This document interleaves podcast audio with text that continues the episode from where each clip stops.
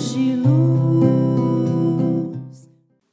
Hello, you are listening to the Prayer for Your Day podcast, a realization of the Grupo Anjos de Luz. This is our way of bringing faith, courage, and hope through a direct connection with the Creator. I am Luis, and I'm the medium of the group.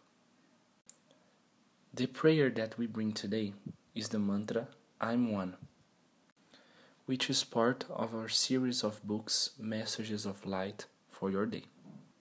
Listen and feel the peace and the healing that prayer provides in the depths of the soul. Mantra I'm one. I'm one. I'm the unity. I see the pure divine essence. I'm one in the sacred frequency of the great central sun. I shield myself with the healing energy of nature. I wrap Mother Nature in a bubble healing of love. Like a flower, I open up to the world. As pollen, I spread my perfume of love.